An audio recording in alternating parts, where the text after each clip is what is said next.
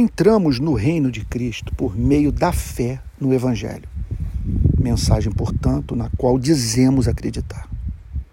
Devido ao teor glorioso da mensagem central de Cristo, quem a acolheu na mente e no coração tem a vida alterada por completo em todas as suas esferas. Cristianismo não significa moralidade com pitada de emoção. Ser cristão é possuir uma nova natureza, é ser recriado.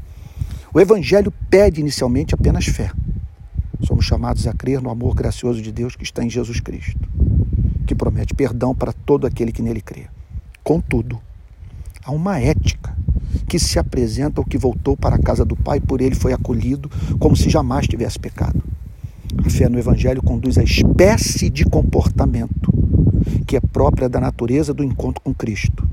É da natureza dessa redenção encontro com Cristo misericordioso, paciente, gracioso, doce. Como alguém?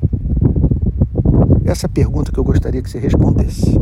Como alguém que a Cristo chegou conduzido pelo Espírito Santo, após ter sido moído pela lei, e no seu Salvador encontrou o amor, e consequente descanso para a sua alma, não terá a história subsequente de sua vida condicionada por essa grande e espantosa redenção. Há uma vida que flui natural, espontaneamente do encontro com Cristo que perdoa pecados.